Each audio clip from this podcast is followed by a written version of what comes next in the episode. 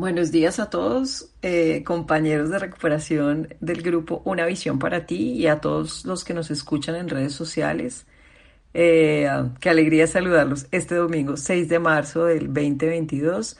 Soy Diana adicta a la comida, recuperada y en abstinencia completa desde el 30 de agosto del 2018. Y entonces les damos la bienvenida a esta junta de compañerismo eh, donde celebramos juntos, nosotros, la recuperación y la evidencia de que sí funciona.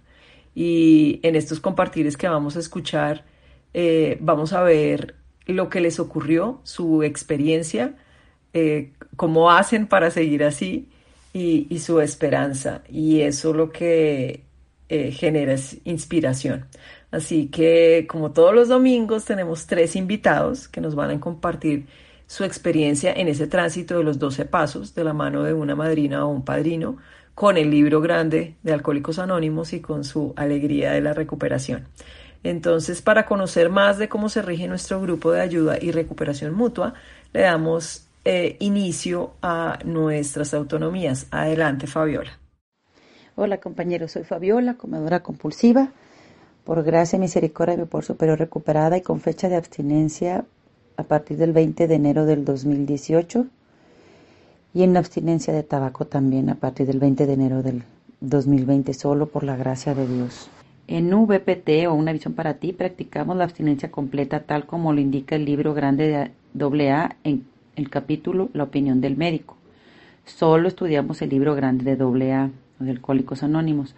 No consumimos, consumimos alcohol, harinas, azúcares, edulcorantes ni nada que se le parezca o sustituya. El plan de alimentos es sugerido de forma individual por la madrina o el padrino. En nuestra reunión de Telegram contamos con una lista de compañeros recuperados que pueden ser nuestra guía en este camino hacia la recuperación. Somos la versión en español de A Vision for You. Además de nuestra reunión en Telegram, que es permanente 24 horas los 365 días del año, contamos con reuniones vía Zoom y un canal en YouTube nos mantenemos con nuestras propias contribuciones, negándonos a recibir contribuciones externas. Así lo dicta nuestra séptima tradición. En una visión para ti, respetamos las diferencias en vocablos regionales, por lo que evitamos el uso de palabras altisonantes. Para más información, pueden visitar nuestro sitio web oauvpt.info. Le damos la bienvenida a nuestra compañera María Elena, con fecha de abstinencia del 1 de marzo del 2021, quien nos comparte su experiencia de recuperación a través de los pasos 1, 2 y 3. Hola compañeros, soy María Elena, comedora compulsiva, abstinente a partir del 1 de marzo 2021. Gracias por invitarme a compartir mi experiencia en estos tres primeros pasos. Empezaré compartiendo algo sobre mí. Para mí vivir con sobrepeso era normal. Desde mi niñez la padecí. He vivido como un yoyo en constantes subidas y bajadas, tanto de peso como de ánimos para disfrutar de la vida. Mi primer dieta fue a los 15 años, con unos pocos kilos de más, pero aún así no logré bajarlos. Ahí empezó mi caminar en todo tipo de tratamientos para estar delgada. Nunca lo logré. Bajaba dos o tres kilos y hasta ahí.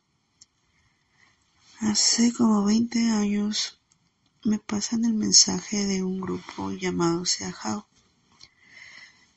Fue mi primer contacto con el libro grande de Alcohólicos Anónimos fue cuando supe que ciertos alimentos como el azúcar y la harina, al metabolizarse en mi cuerpo, se convertían en alcohol y por lo tanto yo tenía un comportamiento igual a un alcohólico y que existía un programa de 12 pasos que llevaban los alcohólicos para dejar de beber que podía ayudarme con mi problema con la comida. Y así lo hizo por algún tiempo. Pero pues mi grupo cerró y por muchos años yo no pude adaptarme a ningún otro. Recuperé el peso perdido y mínimo 10 más. Me resistía a tener que volver al camino de las anfetaminas, de los nutriólogos, de los psicólogos o cualquier otro método, porque a pesar de que solo había trabajado los primeros cuatro pasos, yo ya había probado las miles de la recuperación.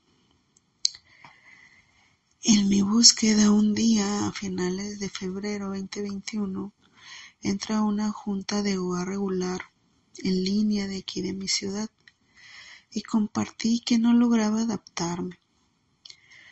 La coordinadora me manda mensaje privado y me dice que al final de la junta me enviará una información. Así es como llega a mi vida el link de una visión para ti.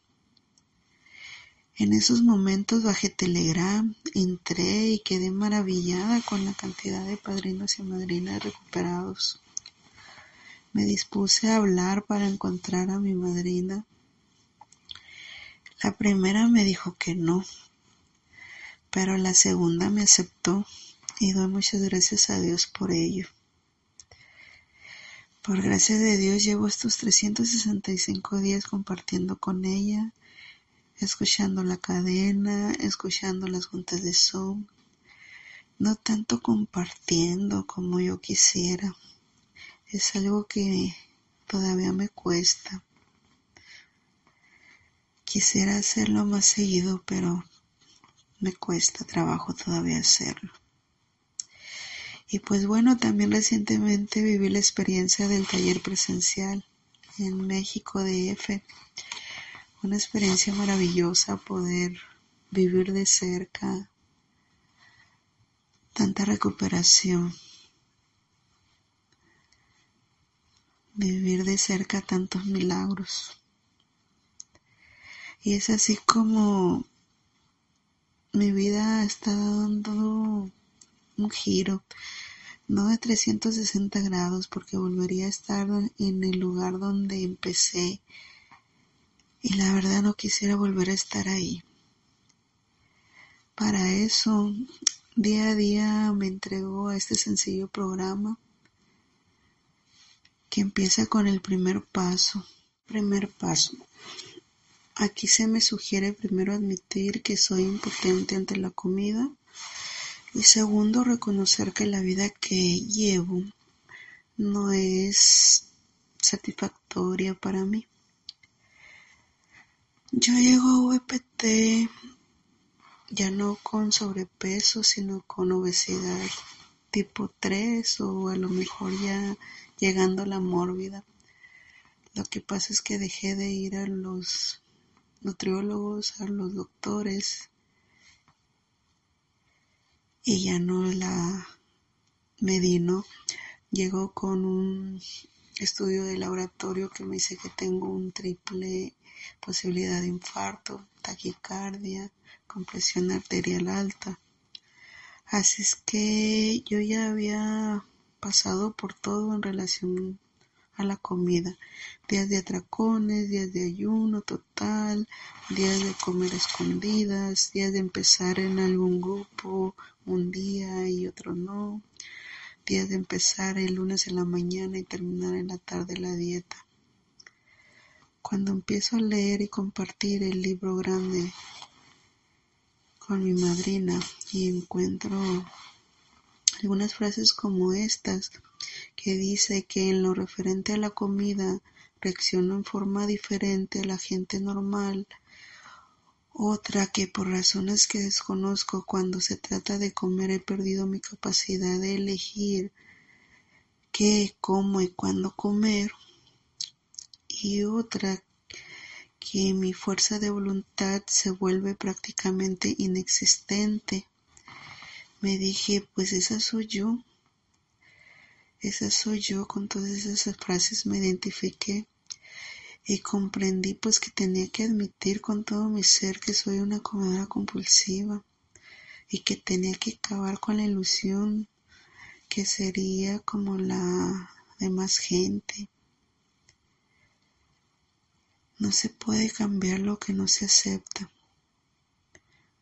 No se puede cambiar algo que no reconozco ser. Pero paradójicamente a mí nadie me pidió que lo hiciera, ni mi madrina, ni nadie aquí en la cadena. Mi madrina solo me pidió que le enviara mi plan de alimentos diario por escrito, que le compartiera la lectura, que fuera honesta, que escuchara la cadena, que entrara Zoom, que compartiera. Es ahí donde entra la paciencia y tolerancia de mi madrina, por supuesto, ¿verdad? Pero yo cuando hago todo eso que me sugiere mi madrina, lo empiezo a hacer pues a las posibilidades mías. Y es cuando llega ante mí la derrota. Día a día sí vivo mi derrota con la comida. Ahora con lo, que respecta a mi vida ingobernable, si se le puede llamar vida, pasar el tiempo que no estaba trabajando del sillón al refrigerador, del refrigerador a la cama, de la cama a la televisión y luego al refrigerador, pues eso no era vida, ¿no? Tenía una nula comunicación conmigo, con mi ser, con mis seres queridos con una total incapacidad de disfrutar de la familia, la naturaleza, los amigos, porque todo eso tengo y lo tenía entonces, pero yo no tenía la capacidad de, de verlo, de disfrutarlo. Yo solo me alejaba, mi enfermedad me alejaba de todo eso. Y todavía había algo más mi situación se ponía cada vez peor. Nunca mejoraba, siempre empeoraba. Así es que cómo no reconocer mi impotencia ante la comida, de la forma de transitar por la vida. Afortunadamente ya estoy en el camino de la recuperación y en mi primer paso no me queda más que aceptar y derrotarme día a día para así poder llegar a un segundo paso. Segundo paso. Llegar a creer que un poder superior a mí podría devolverme el sano juicio. Así sin darme cuenta yo vivía fuera de control tanto con la comida como en mi vida. Ya no hacía lo que yo quería, sino lo que mi enfermedad de comer compulsivamente me permitía hacer. Antes de pasarle a mi madrina lo que comería el primero de marzo 2021, yo tenía meses viviendo de atracón en atracón, sin poder parar. Ese primero de marzo me levanté con un plan que decía qué, cómo y cuánto comería. ¿Cuál fue mi sorpresa que ingiero el desayuno con una tranquilidad? Me lleno, Llego a la comida sin hambre y sin ganas de más. Como me lleno, igualmente llego a la cena sin hambre, sin ganas de más. Y así transcurren muchas 24 horas. Me dije, madre mía, ¿qué es esto? Y fue literal. Mi madre que vivía conmigo en ese entonces una tarde me pregunta, ¿y para dónde se te fueron tus ganas de atragantarte? Solo le pude decir, ¿verdad que es un milagro? Y así, sutil y gradualmente llega a mí el segundo paso. Ahora encontraba un poder que no venía de mí. Y yo podía ponerle el nombre que más se me acomodará a mis creencias. Padre de la luz, inteligencia creadora, espíritu del universo, la naturaleza, etc. Para mí ese poder superior es Dios, el que después de sentir su milagro en mi vida, primero en mi forma de comer, después en ver cómo ha ido transformando mi, como primero cómo me levantó del sillón, de la cama, cómo me alejó del refri y cómo empieza a transformar mis relaciones con mis seres queridos. No me queda más que creerle y empezar a, a tener fe y a empezar a confiar. Así es como llego yo al tercer paso. Tercer paso. Ahora estoy en el tercer paso. Decido poner mi vida y mi voluntad al cuidado de Dios como yo lo conciba. El programa a mí me, me da la oportunidad de conocer a un Dios diferente.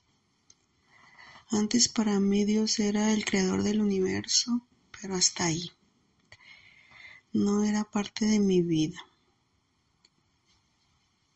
Sabía que existía, sabía que estaba ahí, pero no era parte de mi vida. Con el milagro que vivo de la abstinencia, empieza a ver como ya una relación más personal ¿no? con él. El programa es como mi conexión, mi canal de comunicación. De hecho, con los dos primeros pasos, yo sentí que se fue dando un orden en mi forma de comer, de vivir, como que se fue limpiando el camino, el camino de la comunicación, para que la gracia de Dios pudiera entrar en mí y expulsar esa obsesión de comer compulsivamente, por supuesto solo por hoy. Entonces, ¿cómo no rendirme ante este Dios? ¿Cómo no empezar a soltarle todo lo referente a mi vida? ¿Cómo no creerle? Ahora para mí Dios es mi fe, mi fuerza, la que yo día a día le pido, si es su voluntad, por supuesto, que me ayude para ver la comida como un medio para nutrir mi cuerpo y no para satisfacer necesidades de amor, aceptación o para sobrellevar situaciones difíciles en mi vida. Y por supuesto le pido dirija mi vida para aprender a llevar el mensaje a otro comedor compulsivo como yo. Eh, yo quiero seguir en este programa porque es donde yo encuentro a Dios. En la iglesia no lo encuentro. En los libros que leo no lo encuentro. En los psicólogos no lo encuentro pero en este programa sí. Gracias por escucharme. Te invito al que escucha por primera vez la cadena que se dé la oportunidad de conocer este maravilloso programa. Gracias por escucharme. Muchas gracias Marilena por tu compartir y por platicarnos el recorrido que hiciste por los pasos 1, 2 y 3 cuando estuviste trabajándolo con tu madrina. Y también qué importante queda resaltado que no se puede cambiar lo que no se acepta. Para poder recuperarme tengo que aceptar que estoy enferma y que necesito ayuda. Y también por recordarme que aquí en el programa es donde puedo encontrar a Dios y donde puedo tener ese contacto consciente con Él, con mi poder superior. A continuación le damos bienvenida a nuestro compañero Miguel G, con su fecha de abstinencia completa del 3 de marzo del 2020 y hoy nos comparte su experiencia de recuperación a través de los pasos 4 al 9. Hola, soy Miguel G, un comedor compulsivo. Tengo fecha de abstinencia completa de harina, azúcares, edulcorante y alcohol desde el 3 de marzo del 2020.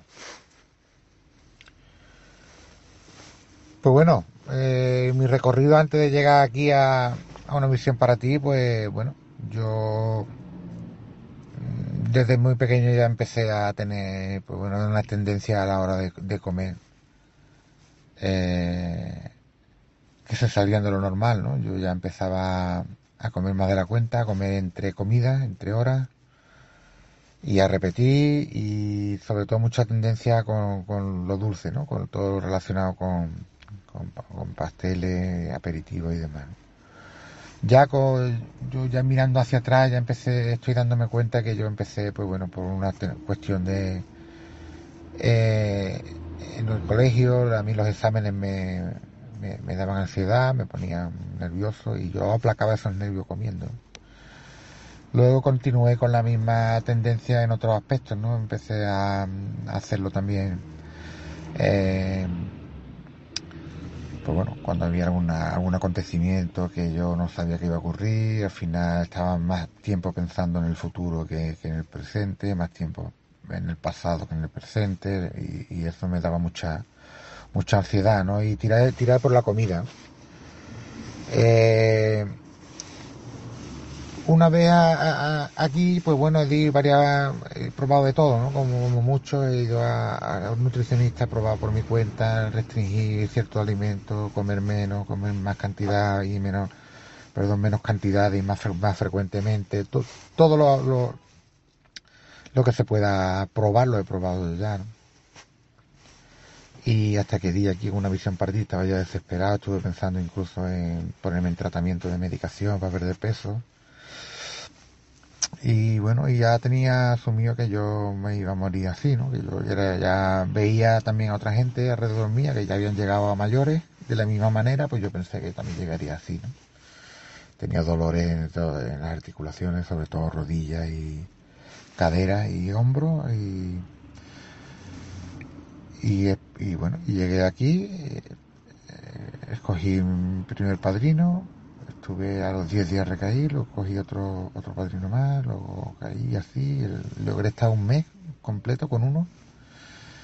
Eh, al poco tiempo logré estar tres meses también con otro padrino y bueno, al final pues una madrina también tuve y bueno, creo que al sexto o al séptimo, que es con el que estoy trabajando ahora, pues conseguí mantener una, una abstinencia completa durante un periodo, pues bueno, continuado. llevo dos años que, ya cumplo. Em, bueno, a mí no me ha resultado fácil, la verdad, al principio. A veces tampoco me resulta fácil llevar todos los días esta rutina diaria, pero yo siempre pienso que la otra opción es peor. Siempre opino que, como yo estaba antes, yo no quiero volver a eso y, bueno, estoy dispuesto a hacer lo que lo que sea necesario. Eh, en este caso, pues bueno,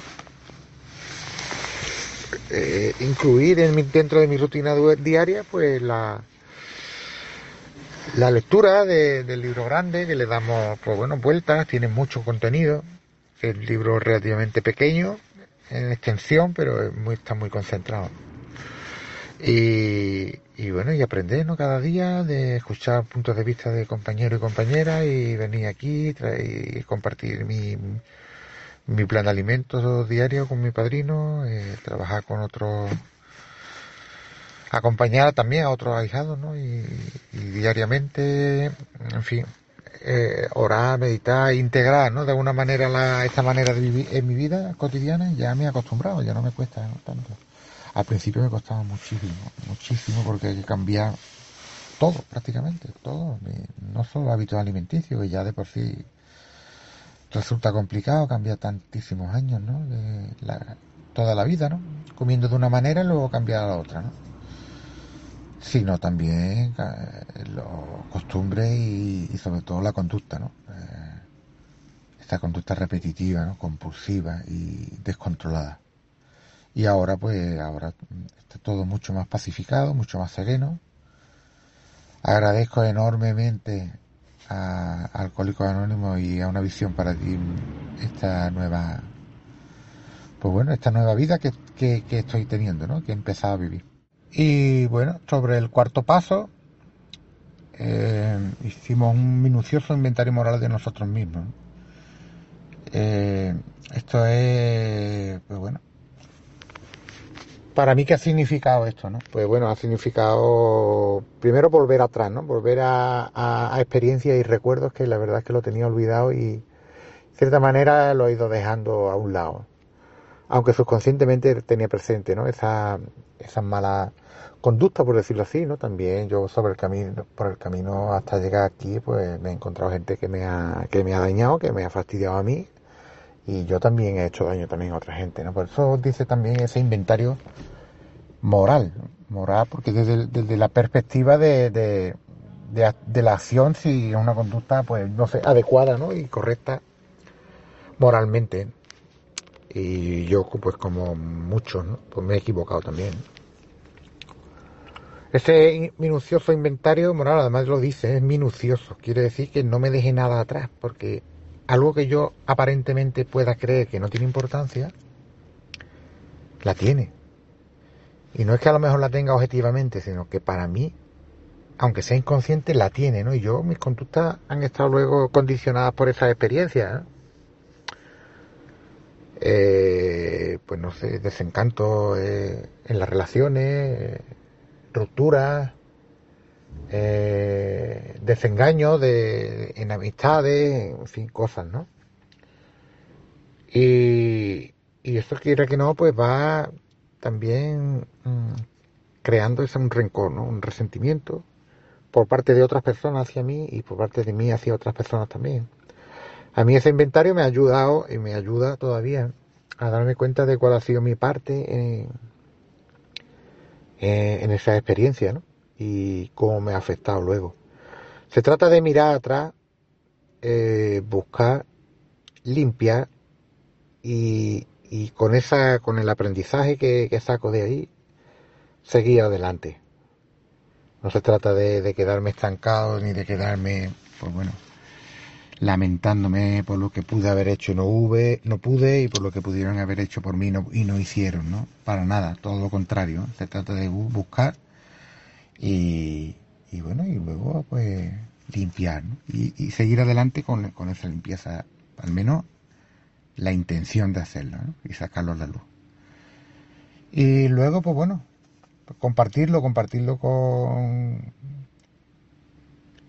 con otros seres humanos, ¿no? Entre Dios, ante nosotros mismos y, ante otros seres humanos. Eh, ante, ante mí mismo, pues es sacándolo a la luz, ¿no? Es sacarlo y decir, bueno, pues esto es lo que hay, esto es lo que he hecho, esto es lo que he sido, esto es lo que también soy y eso me da una perspectiva muy, muy amplia, ¿no? La verdad.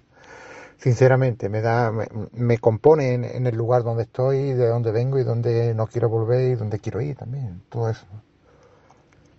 Eh, luego compartirlo ante Dios y, y bueno, ante mi, mi poder superior, ¿no? Eh, es sacarlo fuera de mí, porque yo puedo hacer un inventario escrito eh, sobre mí mismo, muy, muy exhaustivo, pero si yo no lo saco y lo expreso, eh, bueno, pues un poco como que no, no, no tiene efecto, porque al fin y al cabo se sigue quedando dentro de, de mi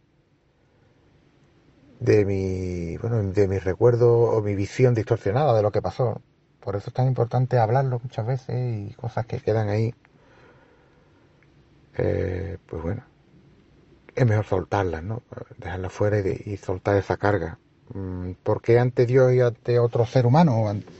¿Por qué ante, ante un poder superior a mí y otro ser humano también hace falta? Porque ese poder superior a mí, eh, eh, en el que yo estoy en contacto, puede que ese contacto no sea objetivo, yo me lo puedo, pues no sé, inventar, distorsionar o o, conectar de una a mi manera y pensar que lo estoy haciendo bien y a lo mejor no lo hago. Por eso es tan importante el trabajo con, los padrinos y madrinas, porque mm, eh, me dan su perspectiva de un camino que ya han recorrido ellas y ellos. Y, y es eso, un padrinazgo, un madrinazgo es un acompañamiento, no es tampoco una eh, pues sí, no, no se trata de imponer, ¿no? A mí nadie trata de imponerme su manera de pensar ni de hacer, todo lo contrario, ¿no? Pero es un acompañamiento necesario, porque da una perspectiva más amplia sobre mi propia situación, en realidad. Y continuando con, con el, quinto, el sexto perdón, y séptimo paso, el estar enteramente dispuesto ¿no? Eh, a que, que, se eliminen los defectos de carácter, eh, a que Dios me lo elimine, a que se vayan. Eh, yo lo que más creo que es importante aquí, porque yo me enfoqué mucho en, el librarme de esos defectos, ¿no? en que me liberaran a mí, ¿no? que, me, que me los quitaran. ¿no? Y muchas veces yo pensaba ¿no? que a mí los defectos de carácter pues no se me iban a ir, ¿no? en todo caso se me podían suavizar, se me podían... pero no eliminar, ¿no? que esa formaba parte de mi naturaleza y de y que, bueno, que no se me iba a quitar lo que tenía.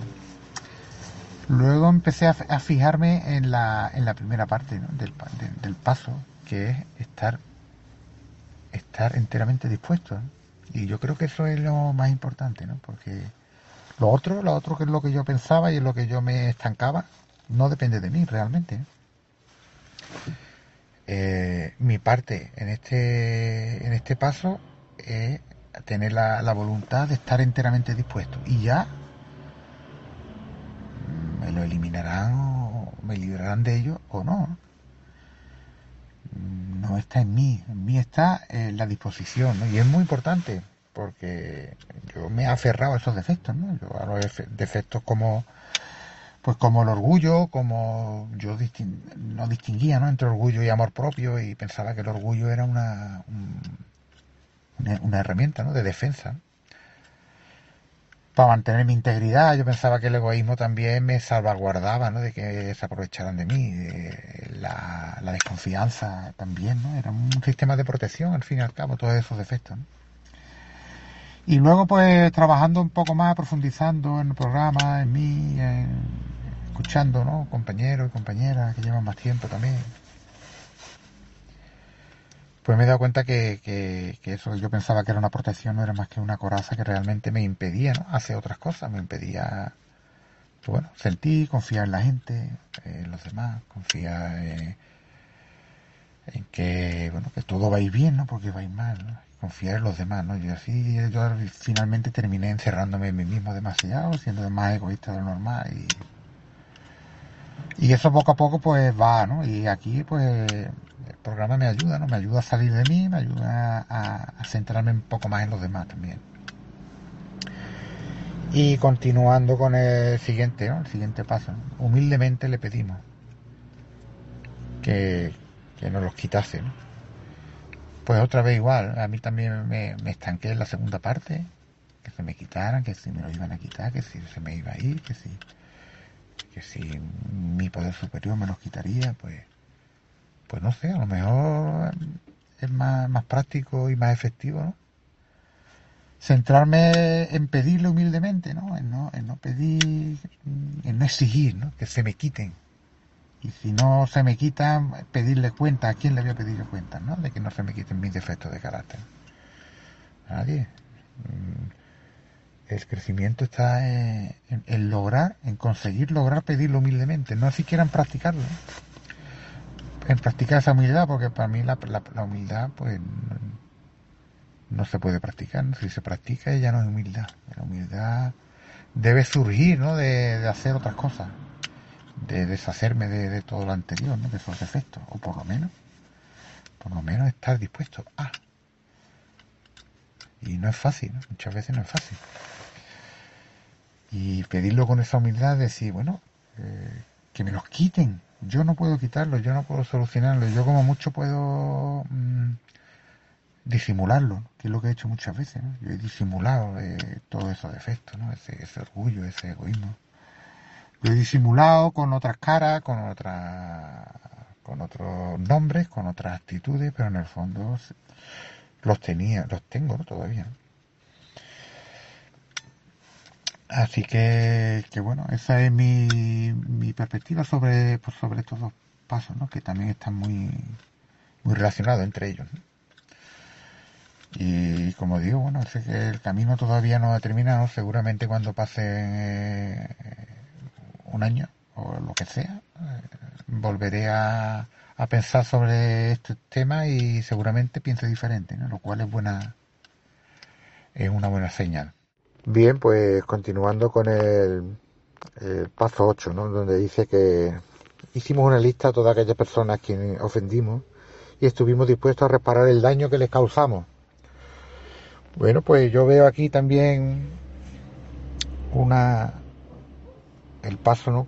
que tiene también pues, dos partes, ¿no? Es hacer la lista de aquellas personas durante que durante el camino, durante mi vida, ¿no? Hasta llegar aquí, pues he podido hacer algún, algún daño, ¿no? Y, y es hacerlo, ¿no? Hacer la lista detallada y hacer un repaso, ¿no? No se trata de, de, de buscar la, la, esa, esa culpabilidad, ¿no? Ni de, sentirme culpable por el resto de, mis días, ¿no? Por haber hecho lo que hice, ¿no? Pero sí es bueno mm, eh, sacar, ¿no? Tener presente que aunque a mí me hayan, me hayan hecho daño también, ¿no? Que yo pueda tener, pues, resentimientos con otra gente, ¿no? Pues yo también he podido hacerlo, Y el poder ver las dos partes es una manera de de entender que, que yo también tengo mis, errores, ¿no? Al igual que los demás tienen, han cometido errores y puede ser que, bueno, pues también puede haber gente mala y gente con maldad que también me las he encontrado, ¿no? Pero algunos, muchos han sido, muchos han sido también cometidos inconscientemente, ¿no? El daño hacia mí, algunos ni se acuerdan. Pero yo también lo he hecho, ¿no? Entonces, estar dispuesto, la segunda parte, que estar dispuesto a repararlo, eh, eh, otra vez como en el, en el paso anterior, ¿no? O el anterior, eh, es estar dispuesto, ¿no? Estar enteramente dispuesto a reparar el daño. Esa disposición es una es un cambio, porque bueno, yo puedo quitar la importancia a las cosas que yo hago mal sobre otros y magnificar lo que me han hecho a mí, ¿no? Y entonces ahí yo mismo produzco ese desequilibrio, produzco esa sensación de que yo soy el, el, afectado, el más, el más castigado y, yo pues soy no he hecho nada a nadie y eso tampoco es, ¿no? Eso es eh, es una también una miopía, ¿no? Es una, una deformación de la realidad. Entonces, haciendo este ejercicio puedo ver y equilibrar las dos partes, tanto lo que yo he hecho como lo que me han hecho a mí y luego ir a repararlo, esa parte es importantísima. ¿no? Estar dispuesto a repararlo, yo ya veremos si se repara o no. Y luego en el noveno, pues reparamos directamente cuanto nos fue posible el daño causado, excepto cuando el hacerlo implicaba perjuicio para ellos o para otros. Reparar directamente significa ir a la persona o de alguna manera contactarlo con ella si se puede, a cuanto fue posible, porque hay alguna gente pues que puede que no estén ya, porque bueno, pues ya hayan fallecido o, haya, o no tengan ninguna oportunidad material de contactar con ellos. Pero directamente significa eso. Puede ser personalmente, hablando la palabra, puede ser una llamada telefónica, puede ser escribir una carta, escribir un mensaje, un email, un WhatsApp, un audio, de, pero directamente a la persona, no a través de otro, ¿no? Eso es lo que bueno, pues hay, que ser, hay que sacar valentía y bueno, y hacerlo, excepto cuando el hacerlo implicaba perjuicio para ellos, porque a lo mejor hay cosas que yo también necesito distinguir si esa reparación la hago por mi propio beneficio, por mi propio egoísmo, para yo sentirme bien y quitarme esa culpa, y, pero hay que ver también el daño que se puede causar, a lo mejor por intentar reparar una, un daño que yo hice, pues entonces los motivos mm, reales tienen que estar muy claros si el daño, que si se va a producir un daño, eh, o sea, si voy a hacer reparar un daño y para yo sentirme mejor a costa de, de, hacer más daño aún, pues no tiene motivación eso, no tiene sentido. Luego, a quien no fue posible, no solo también, yo creo, se refiere a, a, a si es posible contactar con esa persona, ¿no? Porque yo hago mi parte que es eh, pues pedir disculpas o pedir perdón, mm, pero a lo mejor esta persona no quiere aceptarla. puede, puede ocurrir también. Yo voy con esa idea. Yo voy con la idea de que yo, una vez más, hago mi parte. Que estar dispuesto e ir a hacerlo. Ya luego está el que la otra persona, pues bueno, eh, quiera, quiera hacerlo, quiera perdonarme. Bueno, pues ya termino aquí mis audios. Agradezco a los servidores y servidoras que están en la cadena, pues de manera puntual, haciendo el servicio y a todos los que habéis estado escuchándome. Y bueno, decir que estoy encantado de haber hecho esta, esta aportación porque la verdad es que me hacen sentirme también muy bien y, bueno, esto no, no hay nada que perder aquí y mucho que ganar. Pues nada, felices 24. Muchas gracias Miguel por tu buena disposición para hacer este servicio y compartirnos el trabajo que hiciste de los, en los pasos del 4 al 9 con tu padrino. Y por recordarme que es muy importante pedir y no exigir. Que el crecimiento está en, que consiga lograr pedir humildemente las cosas. Y que siempre yo debo hacer mi parte. Nadie más la puede hacer por mí. Muchas gracias por tu buena voluntad y disposición para hacer servicio. A continuación, le damos la bienvenida a nuestra compañera Adriana CR, con fecha de abstinencia del 8 de octubre de 2018, quien nos comparte su experiencia a través de los pasos 10, 11 y 12. Hola, espero que estén bien. Yo soy Adriana de Costa Rica y soy una comedora compulsiva. Recuperada del comer compulsivo, de esta obsesión que me acompañó por muchos años, desde hace muchos.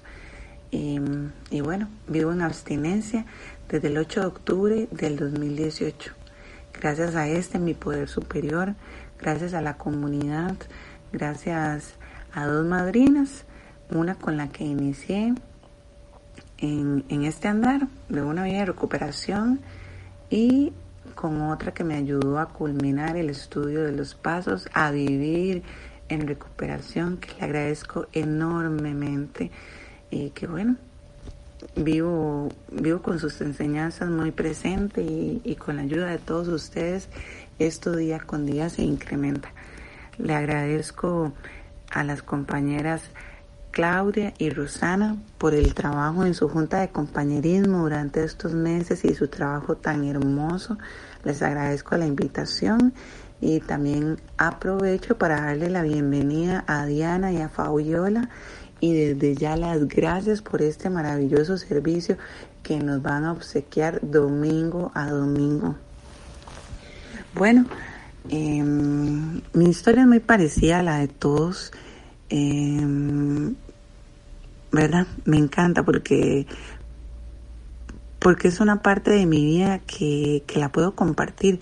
Antes yo nunca me sentía como, como en mis iguales. Yo escuché esta palabra hace mucho tiempo de que cada quien comparte con sus iguales y yo siempre sentía que ya no tenía estos iguales y bueno, acá me siento como en casa.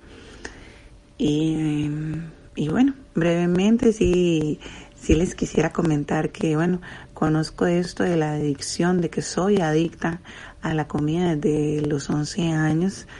Por esas fechas yo me leí un libro y el libro era de, de, una, de una muchacha adicta a las drogas y, y toda la descripción que ella decía de lo que sentía ante el consumo de narcóticos era la misma sensación que yo tenía para con la comida. Y es en la misma literatura que he encontrado respuestas porque luego con el transcurrir de los años, antes de, antes de entrar en grupos en estos, bueno, inicié en OA en el 2017 en otro libro que por cosas del destino también leo, se mencionaba eso, comedores compulsivos, adictos a la comida y y bueno, allí empezó todo, allí empezó la búsqueda y la confirmación de lo que desde hace muchos años yo tenía allí. Me había quedado esa, esa cuestión en mi mente Y bueno, gracias infinitas a otros libros que no tenían nada que ver con esto, es que yo doy con, primero con OA y ya luego, estando en OA, una compañera nos lleva el mensaje de la existencia de esto, de una visión para ti, en donde nos recuperamos gracias a, a la ayuda o la intervención, el uso del libro grande de Alcohólicos Anónimos. Y bueno, afortunadamente por eso es que hoy yo estoy aquí. Yo con mucho gusto les voy a comentar acerca de lo que ha sido mi experiencia con los pasos 10, 11 y 12. Me parece importante señalar que, bueno, para bien o para mal, o, o porque así tenía que ser, yo, yo vengo de una familia disfuncional en donde la adicción es parte del círculo familiar y cuando se crece de esta manera, se crece con muchas carencias, no solo materiales, sino también emocionales, conductuales y demás. Y esto, esto hace, o bueno, quizás no hace, yo crezco con muchísimos resentimientos. Y, y bueno, esos resentimientos a mí me encantaba hacerlos crecer.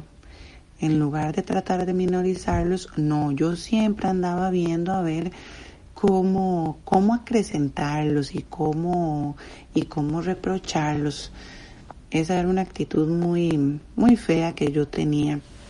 Estando acá y en ese trabajo de los pasos eh, de recuperación, yo me voy liberando de todo eso y me voy dando cuenta, ¿verdad? Porque, porque me van enseñando de que esto más bien lo que hacía era, era tener latente mi enfermedad. Dice el paso número 10 lo siguiente. Continuamos haciendo nuestro inventario personal y cuando nos equivocamos lo admitíamos inmediatamente. Bueno, esto no, no ha sido una tarea fácil. Al principio fue cuando, cuando se me complicaba más. ¿Por qué? Porque juegan muchas cosas en mí, ¿verdad? La personalidad, el pasado, el ego y bueno, aprender esto día con día de cómo, de cómo irme a la cama sin nada de eso, de cómo aprender a borrar la pizarra al final de la clase, bueno, era algo muy nuevo para mí. Sin embargo, ha sido una de las tareas más, más fascinantes y más exaltadoras de de esa, de esa luz que todos llevamos dentro, de, no sé, de esa bondad. Yo ahora puedo decirlo de que, bueno, yo empecé con este ejercicio de, de hacer este inventario personal día con día y bueno, empecé haciéndolo en la noche como una observación, como una enseñanza más de mi madrina. Entonces en la noche yo recurrí a hacerme esta pregunta que si fui bondadosa con todo ser viviente, tomaba en cuenta todo, ¿verdad? Los animalitos, eh, las personas como tal, todo, todo lo que estuviera en, en existencia conmigo, que compartiera mi día a día, yo me hacía esta pregunta. Y bueno, las primeras veces, hoy me daba cuenta de lo grosera que era, porque yo decía, uy, mira, llegué al edificio y no saludé al guarda o, o quise jugar de, no sé, de importante o de distinta ante otra persona. ¿Por qué yo hago esto? Ya luego con los días esta práctica se me fue haciendo más, más sencilla. Luego un día compartiendo con una compañera, estábamos en una reunión y en una reunión de trabajo, de igual, de recuperación de, de esto de grupos, y no sé, como que ella comentó algo que, que quizá no era apropiado. Y ella de una vez se abrió los ojos y se asombró y ella dijo, uy no, yo no tenía que haber pensado esto. Y en ese mismo libro que ella tenía en la mano, ella hizo un asterisco y lo apuntó y ella dijo, ahora trabajo esto. Esa compañera ya tenía mucho tiempo de recuperación y yo bueno, como, como todo lo nuevo en recuperación, me quedé fascinada y yo, ay, qué lindo eso que ella hace. Y bueno, le tomé, bueno, ella no me dio la sugerencia, pero yo tomé eso como también para mí. Y ahora me resulta muy sencillo de que apenas me descubro haciendo algo que no fue amable, de una vez trato de enmendarlo. Me ha servido en la casa para con mis hijos cuando a veces se me sale alguna grosería, como cuando a veces no soy apropiada con ellos.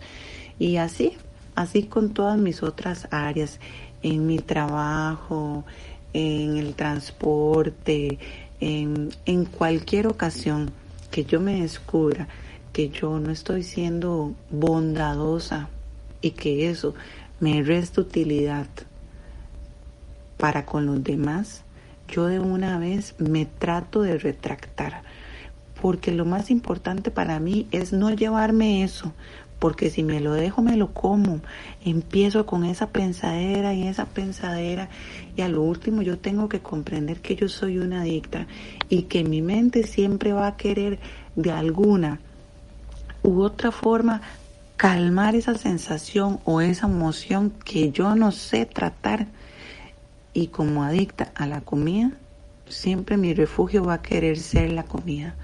Entonces por eso, ante ello, yo trato de ser lo más liviana posible y no dejármelo.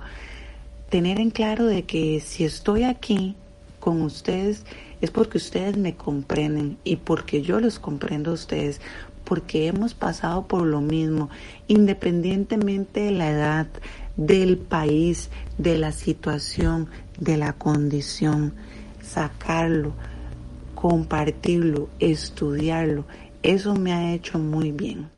Y como yo ya estaba cansada de esa vía tan, tan complicada que yo llevaba, entonces yo a veces creía que, que bueno, que como yo investigaba un poquito y trataba de estar mejor, que yo era la dueña de la verdad.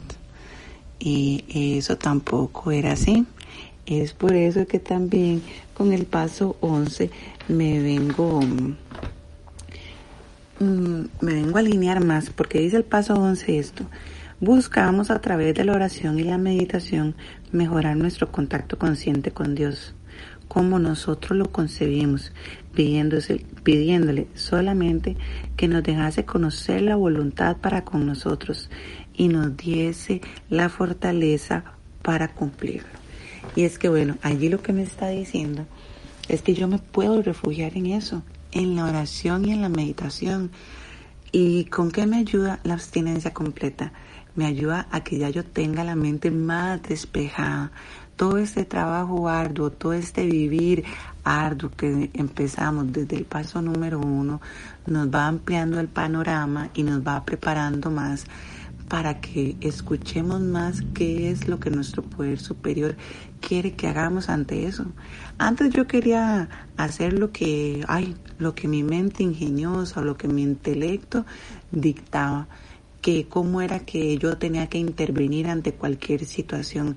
Y eso lo que hizo fue agotarme durante mucho tiempo y restarme valor ante las personas más queridas y ante los más allegados porque lo quería resolver todo por mi cuenta. ¿Cómo cambia ahora todo? Bueno, que ahora yo soy consciente de que si yo estoy aquí es porque yo dejé que ya Dios interviniera en mi vida, porque yo ya decidí que, que la vida en comunidad, en recuperación es mejor. Entonces ahora le doy prioridad a esto, a la oración y a la meditación en todo. Bueno, acá aprendemos, ¿verdad? Cuando nosotros nos levantamos, lo primero que hacemos en la mañana que es la oración y en la noche también tenemos la oración y eso no queda allí. En el transcurso del día, ¿verdad? Yo era una persona llena de miedos y bueno, ¿cuántas veces, como me lo enseñó la primera madrina, cuántas veces no hago yo la oración del miedo, que es la oración de, ¿verdad? El paso número tres, cuántas veces no la hago en el transcurrir del día. Al principio yo pasaba en eso, en pura oración del paso tres. Bueno, esa me la aprendí primero rapidísimo, por lo mismo, porque la requería mucho. Y en lo que concierne a la meditación también, ¿Cuántas veces yo estoy en eso en el día? ¿Cuántas veces trato de calmarme y de estar neutral ante cualquier situación? Y bueno, esas son dos herramientas muy poderosas que están allí al alcance de nosotros y que gracias infinitas a que tenemos una claridad mental, ya ahora podemos estar atentos, no solo a usarlas, sino también a saber qué hacer sin ser irrespetuosa, porque bueno, antes a mí me encantaba estar metiendo allí la cuchara en lo que no tenía y hacerlo de una manera grosera. De esa forma, ¿cómo iba yo a ayudar a alguien? ¿Cómo me iba a ayudar a mí? ¿Cómo iba a estar tranquila yo? Y bueno, por eso es que, que bueno, que la oración y la meditación son parte importante en esta nuestra recuperación. A mí esos kilos de más ya me estaban, ya me tenían al borde de la locura. Y es que muchas veces pensamos que lo que más afecta es la talla de la ropa. Y bueno, a mí me afectaba mucho. Yo cuando empecé acá trabajaba en una empresa, en un puesto gerencial y mi presentación era parte de mi trabajo. Y conseguir ropa era una tarea bien difícil.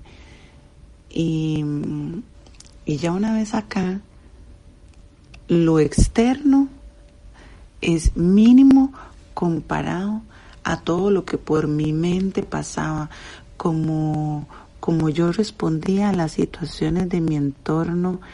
Ay, bueno, si yo si me pusiera a recordar eso, ay, e, era muy triste, era muy triste porque porque yo todo lo veía que era en contra mía, porque yo veía que el mundo no me ayudaba a mí a, surgir, a salir adelante y cada vez yo me sentía más en el hondo, más, más en el fondo, sin posibilidad alguna de, de salir.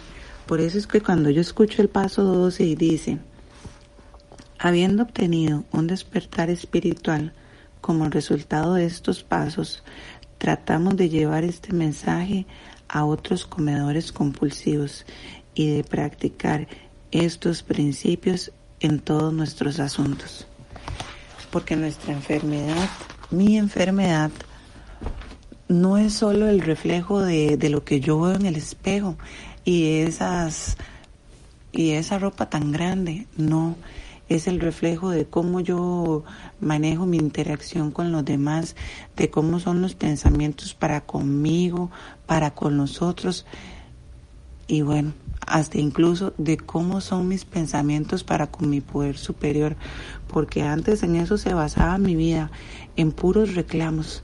Cuando, cuando yo tengo la oportunidad de, de estar con, con alguien que que yo puedo creer o pensar que le está pasando mal porque yo ya estuve en ese lugar. Yo jamás le menciono a nadie algo solo del peso, porque, porque sí, para mí, ya que yo ya pasé por esa, el peso es quizás hasta lo mínimo. Cuántas relaciones o cuántos proyectos hemos, hemos visto frustrados porque la enfermedad nos está atacando y, esto de llevar estos principios a todas las áreas de nuestra vida es sumamente importante. ¿Cuántas áreas de nuestra vida, a cuántas áreas de nuestra vida no ha llegado la enfermedad? No solo a los pantalones enormes, ha llegado a nuestro lugar de trabajo, ha llegado a nuestras relaciones de pareja, a nuestras relaciones con los hijos, a nuestros negocios, a todas las áreas. La enfermedad es muy cruel más sin embargo, como lo dijo, como lo dice mi madrina, a como la enfermedad llegó a todas las áreas de nuestra vida y nos hizo un gran daño, la recuperación viene a reparar todo eso y la recuperación también va en creciente.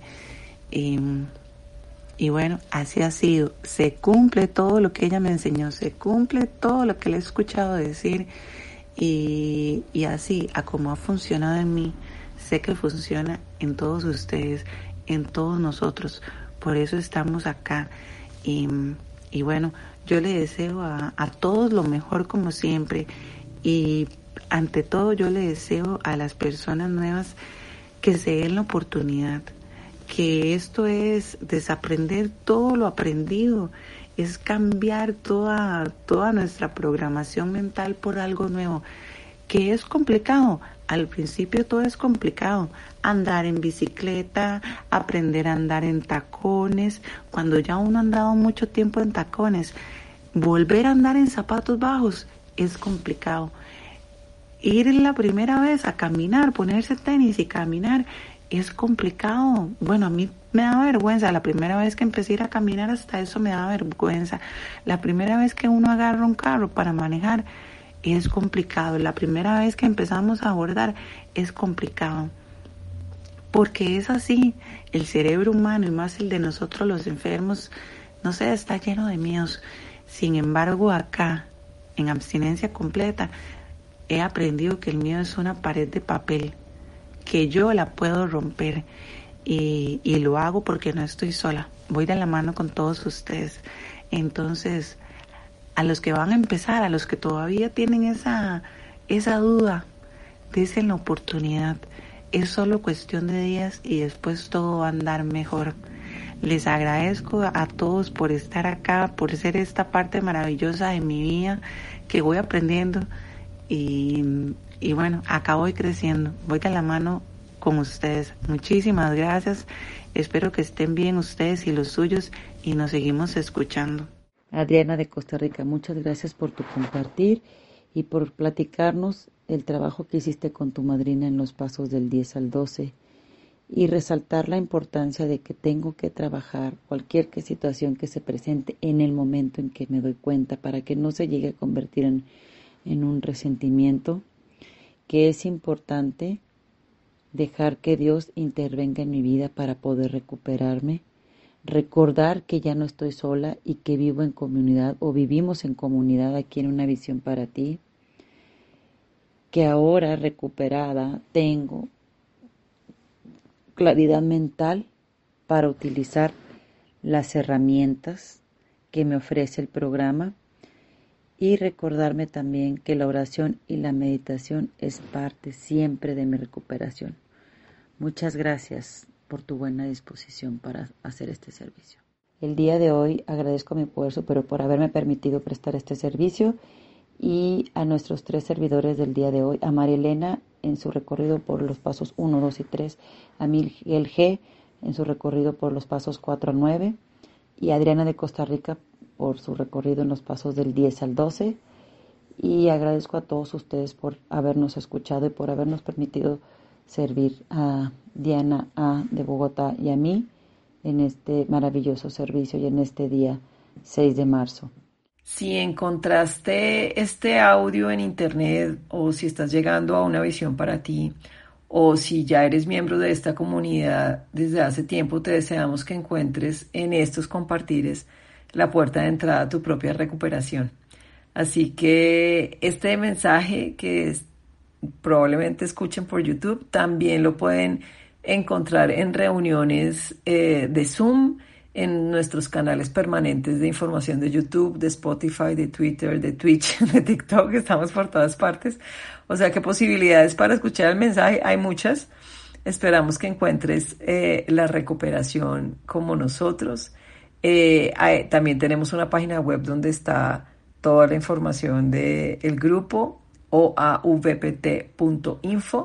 Entonces, en esta primera reunión de compañerismo eh, con Fabiola, les agradecemos muchísimo eh, a los compañeros que compartieron, que nos mostraron sus evidencias de cómo opera la recuperación en sus vidas. Agradecemos a nuestro grupo Una Visión para Ti, que es más grande que nosotras, por permitirnos prestar este servicio.